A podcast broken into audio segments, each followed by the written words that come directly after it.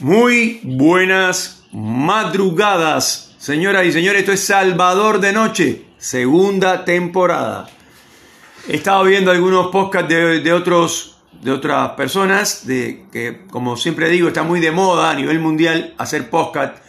Y resultó que hay gente que va por la octava, novena temporada. Salvador de Noche, segunda temporada. O sea, estoy en la segunda. Bueno, como siempre, este programa sale desde la ciudad de Cipolletti, en la provincia de Río Negro, en la República Argentina. Son las exactamente las 6 y 45 de la mañana del miércoles 27 de octubre. Se fue el año, muchachos, como, como agua entre los dedos, ¿no? Unos años difíciles los que estamos viviendo, pero también históricos, porque después, cuando se hable de la historia de de, este siglo, el siglo XXI, se va a hablar de la pandemia del 19, del año 19 y del año 20 y del año 21. ¿Y quiénes estaban ahí? Nosotros. Estamos acá nosotros. Bueno, quería agradecer eh, las opiniones que se generan a través del programa, que la gente lo escucha y por supuesto me dicen cosas que le gustan mucho y otras que no tanto y está bueno porque lo importante es que tengamos un, o sea, un intercambio bilateral, para decirlo así, entre eh, los oyentes y por supuesto quien les habla, Salvador, eh, porque la verdad es que lo, eh, me parece muy interesante, yo creo que cuando uno ve, escucha o no sé, o sea, cualquier cosa que uno ve por la calle, en la vida, y que no le interesa, pues evidentemente uno ni siquiera se eh, gasta en emitir un criterio o una opinión al respecto. Porque no hace falta, porque no te interesa. Entonces, si uno emite una opinión al respecto sobre el programa Salvador de Noche, eh, la verdad es que yo lo agradezco mucho porque eso quiere decir que les parece interesante. Y además, para opinar, por supuesto que primero tienes que haber escuchado el programa o los programas. Entonces, eh, por supuesto que tengo algunos oyentes que escuchan el programa siempre, todos los días, y de verdad lo digo de corazón, cuando falto un día o un par o dos días sin hacer el programa, me mandan mensajes, Salvador, ¿qué pasa que no, que no sale el programa? Eh, ¿Se olvidó? ¿Qué pasó?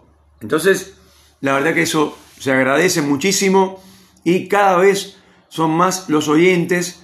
Eh, por ejemplo, en el caso de Tony, que siempre lo saludo, este chofer, que ya somos amigos, eh, él mismo, diciéndole a gente cercana a él, ha creado como una especie de club de fans, para decirlo así, de Salvador de Noche. y cada vez lo escuchan más personas. Entonces, eso la verdad que yo lo agradezco muchísimo porque es la idea, ¿no? Y además, esto, también quiero aclarar que cuando uno opina sobre tantos temas eh, con los que yo opino, o sea, realidad política, esto, digamos, eh, análisis de series de televisión, esto, y opiniones en general de la vida diaria, de conceptos como la riqueza y la pobreza, eh, de conceptos como eh, empleado y, empleador, relaciones entre ellos, relaciones de trabajo, cómo buscar trabajo, em, digamos, a quién entregarle un currículum, etc. Son temas muy variados. En algún momento, obviamente, va a haber gente que lo va a escuchar y no le va a gustar. Eh, por ejemplo, también he hablado de Maradona eh, más de una vez eh, y de otras personalidades eh, de la historia, por decirlo así. Y por supuesto, como yo siempre digo, es mi opinión personal eh, y yo les juro que yo no le pido opinión a nadie, ni le digo a nadie, lo más que yo hago es pedirle a nuestros oyentes o a mis oyentes que esto, me sugieran temas para hablarlos en el programa, para desarrollarlos en el programa. Cosa que, pasa, eh, gracias a Dios. Más de una persona me ha hablado de su intimidad eh, con su relación, con su novia, con su esposa, con su esposo, con su novio, etc. Y después hay personas que me han sugerido otro tipo de temas, como por ejemplo eh, hablar sobre pesca. Yo la verdad que obviamente que no manejo para nada todos los temas. Como dijo Albert Einstein, yo solo sé que no sé nada. Entonces hay cosas que, que no manejo, pero por ejemplo, en el capítulo de la pesca yo lo que hice fue comparar la pesca, eh, la pesca de mosca, la pesca de acá, de río, de ríos que son eh, con agua helada, con el mar, con el mar Caribe y la pesca del pez aguja o pez espada eh, del torneo Hemingway. Entonces, hice una un comparativo de cómo hacen eh, cómo pescan aquellos hombres que pescan en el mar, en un campeonato internacional eh, deportivo, o sea, reconocido, y la gente de acá que, perdón, estoy difónico, eh, la gente de acá que esto se anima a ir a pescar porque le gusta, porque le da placer, y además carísimo todo, desde la caña de pescar hasta todo lo demás, es carísimo, es un hobby muy caro. Eh, por ejemplo, a mí me gusta mucho la fotografía, de hecho soy fotógrafo profesional. Bueno, eso es un hobby eh, no tan caro, mucho más caro que la pesca, porque una cámara vale una fortuna. Bueno, acá un litro de leche vale una fortuna, imagínense una cámara. Em, y bueno, esto, la verdad que quiero agradecer en general las opiniones que, me han, eh, que me han dicho, la mayor parte son muy buenas eh, y las que no son tan buenas a mí me parecen también muy buenas porque son una expresión de que la gente escucha el programa y que le gusta el programa o de última que le interesa el programa. Eh, como decía mi vieja, eh, no somos monedita de oro para caerle bien a todo el mundo. Así que bienvenidos los que no están de acuerdo con las cosas que yo digo y por supuesto si en algún momento he dicho alguna cosa que puede llegar a herir cierta sensibilidad, pido disculpas, pero digamos que eh, la idea es ser lo más democráticamente posible y decir las cosas de la realidad con mi opinión personal y dándole un toque de ficción, para decirlo así, eh, que la gente en general lo disfruta muchísimo. Dicho esto, eh, vamos a hablar un poquito de, la política de cada día, diría yo, eh, porque hay cosas que, van más allá de, un color político, de un expresidente, expresidenta, eh, ya ustedes saben a quién me refiero, y yo creo que hay mucha gente yo no digo que toda, pero hay mucha gente, mucha gente eh, que se ha dado cuenta que esta guerra, que esta esto, grieta y la gente eh, peleados eh, tíos con sobrinos, hermanos, familia, novia y esto, esposa y esposo, en fin, han provocado una guerra interna eh, donde lo que estamos haciendo es alimentando a todos esos personajes funestos de la política argentina que eh, vuelven a la política gracias a esta gran grieta y a lo polarizada que está la sociedad.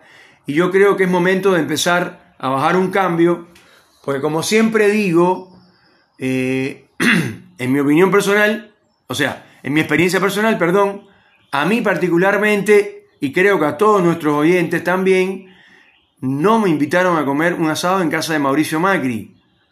A mí no me pasó. No me llegó un mensaje al celular que, que decía, el señor presidente o expresidente de la República lo invita a su casa a comer un asado. No, eso no pasó, pero eso no es lo peor. No va a pasar. Entonces, tampoco me llegó ningún mensaje diciendo, eh, nosotros los impolutos y creíbles eh, muchachos de la cámpora, lo invitamos al asado que vamos a hacer en La Matanza el día 23. Eso no pasó ni va a pasar. Cristina Kirchner no me mandó de regalo un buen perfume, una buena botella de vino, nada. ¿A dónde voy con esto? No entiendo por qué hay que discutir con un compañero de trabajo, con un familiar, con el novio, con la novia, con quien sea, con alguien cercano o sencillamente con el, con el farmacéutico del barrio, por, un, por, un, por Cristina Kirchner o por Mauricio Macri o por Alberto Fernández, porque ninguno de esa gente nos conoce a nosotros, a la gente del pueblo, a la gente que anda a pie, a la gente que no tiene auto porque tuvo que venderlo para comer, eh, a la gente que se cayó de la clase media, que ya son 2 millones, en un país de 40 millones, 2 millones de personas pasaron de la clase media a ser pobres, algunos indigentes. Más de una vez eh, en Telefe han entrevistado personas que tenían un coche, eh, bueno, sus dos hijos, su señora, eran clase media, comían queso, tomaban vino tinto, comían asado el, domingo y que se tuvieron que ir del alquiler, tuvieron que vender el coche para comer y ahora no tienen ni para comer.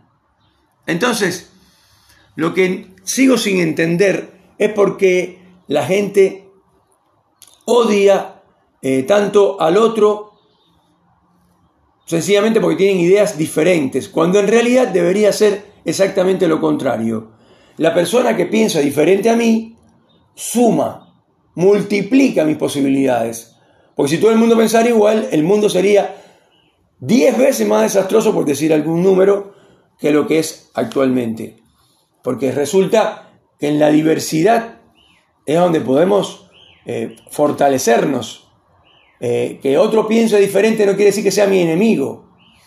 Eso es culpa de los políticos de este país que en su mayoría no están ni educados ni entrenados para ser presidente o para ser vicepresidente o para ser eh, ministro de Agricultura o ministro de Turismo o lo que sea.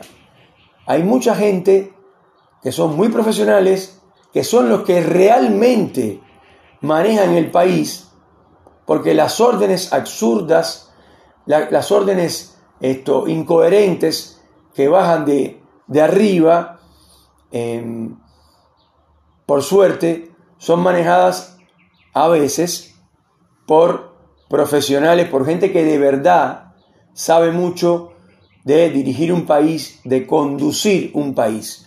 Porque ¿qué puede saber un presidente que solo, si, o sea, si Dios quiere y democráticamente está establecido así, va a estar cuatro años? Señores, cuatro años es un respiro en la vida de una persona y más ahora como se promedia en el mundo entero, más de 80, en el mundo entero no, pero en, los países desarrollados, más de 80, el 80, o sea, 80 años promedio de vida. Eso es altísimo. Entonces, en 80 años, 4 años, ¿qué representan? Un suspiro, nada. Y esa persona va a estar dirigiendo el país 4 años nada más. Entonces, no hay que ser muy inteligente para darse cuenta que hay que tener sentido común para darse cuenta que la gente que dirige un país en realidad tiene que guardar esto, eh, recursos, recursos humanos en este caso, para, para que los asesores de los ministros y de los presidentes y de los vicepresidentes y de, de toda la camarilla sean asesorados por gente que de verdad conoce de la política, interior y exterior de un país. No puede ser que un presidente de un país vaya a, otro país a hablar de las internas de su país, como por ejemplo Alberto Fernández en México, que dio un discurso y lo único que sabía era hablar de Argentina, increíblemente. Entonces, eh, ¿cómo van a hacer una cosa así? O, por ejemplo, eh, decir que los mexicanos vienen de los indios y que los brasileños vienen de la selva. Ah, y que los argentinos, porque eso es más curioso aún, vienen de los barcos. ¡Qué grande! ¡Qué divino! Pero qué bárbaro. ¿Cómo es posible que le falte respeto así a nuestros vecinos Y obviamente eso desgasta las relaciones comerciales, políticas, ideológicas, geográficas, todas las relaciones comerciales fundamentalmente con Brasil, la economía más grande de Latinoamérica, y el presidente de una república como la República Argentina se da, o sea, tiene el tupé de ofender a nuestros vecinos y nadie dice nada. Cada vez que abre la boca Alberto Fernández es para cometer graves errores. Sinceramente no sé qué le pasa a este hombre, quién, quiénes son los asesores que lo asesoran. En mi opinión, los asesores de Alberto Fernández son amigos de Cristina Kirchner, porque lo que hacen es hundirlo siempre. Le dicen cosas incoherentes, porque no todo puede salir de ahí de Alberto Fernández, no puede ser. ¿Cómo es posible que una maestra cague a gritos a un pobre pibe y le diga, ¿qué te pasa, pibe? Eh, este gobierno es el mejor y no sé cuántas cosas más. Lo adoctrine y después este hombre diga que, fue un intercambio espectacular, que estaba muy interesante la discusión. En serio, me parece que se, estaba durmiendo, estaba drogado, estaba borracho. ¿Qué le pasa?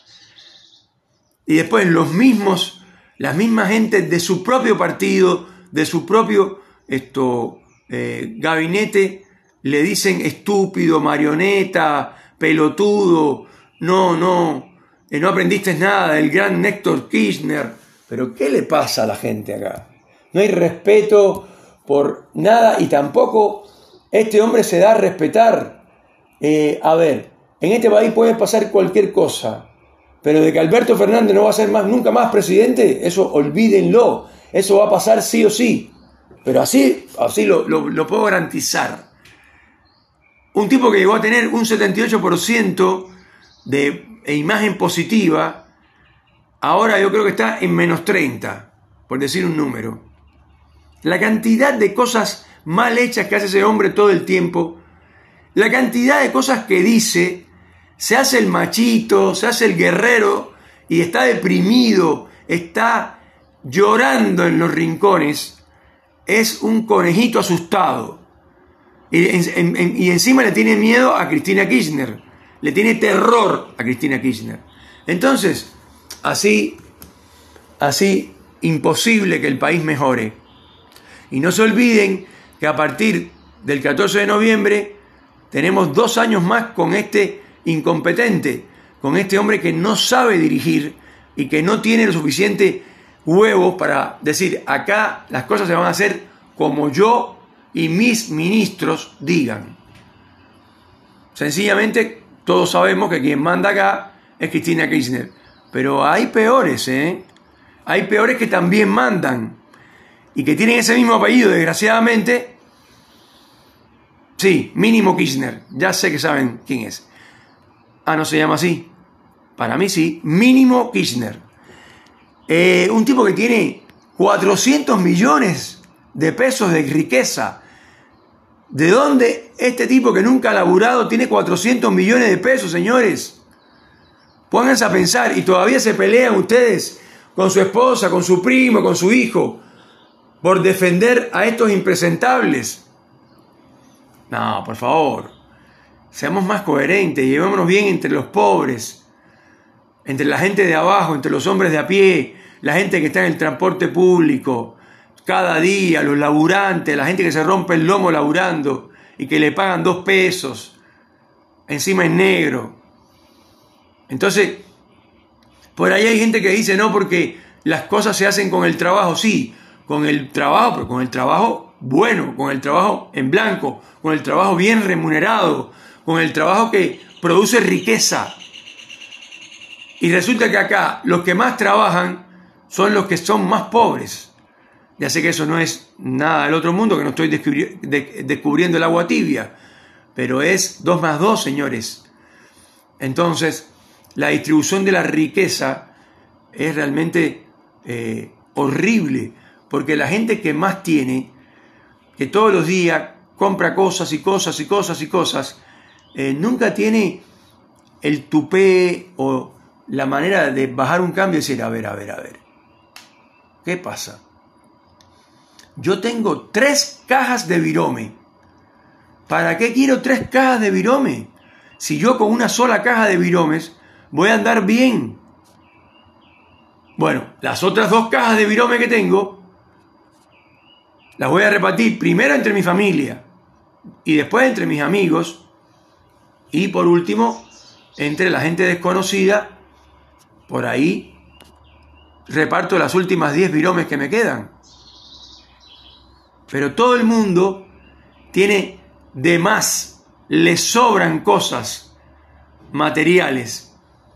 Y sin embargo, nadie es capaz de decir, déme darle una mano a, tal, a este pibe, a esta piba, a aquel, al otro, a aquel viejo que no tiene ni, ni pantalones. Yo tengo, no sé, 32 pantalones de jean en el placar. Buah, el que mucho da, a pedir se queda, dicen por ahí. Entonces, no hay que exagerar, pero por lo menos de esos 32, 10 podría regalar. ¿Cuál es el problema? Los 10 más viejitos, los 10 más usados, eso se los voy a, a regalar, los voy a distribuir entre gente que no tiene pantalones, que anda con pantalones viejos. Zapatillas, tengo 40 pares de zapatillas. Bueno, las que no me gustan tanto, las voy a, regalar. Además, es bueno reciclar las cosas materiales que hay dentro de tu casa desde el punto de vista del feng shui y energético, eso funciona. Así que hasta esa justificación tienen. Entonces, a ver, eh, uno por mucho, muy buena memoria que tenga, llega un momento en que tenga el mejor contador del mundo y los mejores administrativos del mundo, llega un momento en que ya no sabe lo que tiene. Porque es tanto lo que tienes que ya no sabes lo que tienes. ¿O es que alguien me va a decir a mí, que siempre pongo el mismo ejemplo porque es el hombre más rico del mundo, el sultán de Brunei, el sultanato de Brunei en el Medio Oriente, eh, este tipo, ustedes me van a decir que él, encima es un hombre ya muy grande, eh, me van a decir que él sabe todo lo que tiene, todos los objetos, que él sabe cuántas pistolas eh, tiene, porque colecciona armas, cuántas AKM de oro tiene, cuántos eh, no sé, cuántos cinturones, cuántos turbantes, cuántas medallas de oro, cuántas eh, cadenas de oro, cuántas... O sea, a mí me van a decir que él se acuerda de todo lo que tiene. Imposible. Porque no le cabe en su cerebro la cantidad de cosas materiales, terrenos, tierras, islas, eh, aviones, aviones particulares que tiene. Entonces, la pregunta es, ¿por qué la gente no comparte yo no digo con todo el mundo, pero con los más cercanos, no comparte las cosas. O sea, no, es, ningún, no es ningún evento espectacular saber que un hermano es rico y el otro hermano es pobre. ¿En serio? Hay mucha gente que tiene hijos que son ricos y son padres que viven en una casucha pobre y a veces no tienen para comer y sus hijos son ricos, multimillonarios. A eso me refiero cuando comparo la riqueza o la generación de riqueza desmesurada con la esto, generación de pobreza desmesurada. Cada vez los pobres son más y cada vez los ricos son más. Sí, es así. Lo que pasa es que los pocos ricos son cada vez más ricos. Pero por ejemplo en los Estados Unidos hay un 11% de pobres, en el mejor país del mundo, en el primer país del mundo, y resulta que hay 11% de pobres, pero 16% de multimillonarios. Entonces, no es tan fácil como parece. Señoras y señores, hasta acá Salvador de Noche y vamos a los saludos rápidos. Saludamos a la gente de Japón, de Tokio, que nos están escuchando. Bueno, ahora es de noche en Tokio, pero igual los saludamos. Saludamos a la gente eh, de Rusia, a los alemanes, a los italianos, a los franceses, a los portugueses, a la gente de Suiza y a la gente de Berna, en la capital, y por último a la gente de Madrid. Canadá, Estados Unidos, Miami y Tampa las ciudades que más escuchan este programa, Cuba, la gran locutora de Villa Clara, de la provincia de Villa Clara, de la ciudad de Santa Clara, la gente de Cienfuegos, eh, eh, ahí en la calzada de Gloria, el familión de la calzada de Gloria, y un saludo especial para Luis Grau, eh, uno de, los, de las banderas insignias de, de la cultura cienfueguera, de Cienfuegos, en Cuba. saludamos a la gente del DF de México, saludamos a Bogotá, Colombia, Venezuela, Uruguay, Paraguay, Santiago de Chile, acá en la Argentina, por supuesto a Neuquén Capital, el gran Mauricio, un abrazo ahí para el señor Mauricio, gracias por escuchar nuestro programa Mauricio y gracias por tus opiniones. Em, saludamos acá en Cipoletti a Angélica Domínguez, a Karina en Ferry, en el barrio de Ferry, y saludamos en Fernández Oro a Cacho, en Cervantes, al gran Jorgito, em, en, en Achen, en el pueblo de Allen, saludamos a la familia García y a Don Diebre, el caricaturista de la Patagonia. Y eh, por último, en Villa Regina saludamos a Lidia y por supuesto, señores, el saludo que se esperaba desde el principio del programa al gran Tony, choferazo y amigo, que me lleva todos los días a mi casa. Señores, esto fue Salvador de Noche.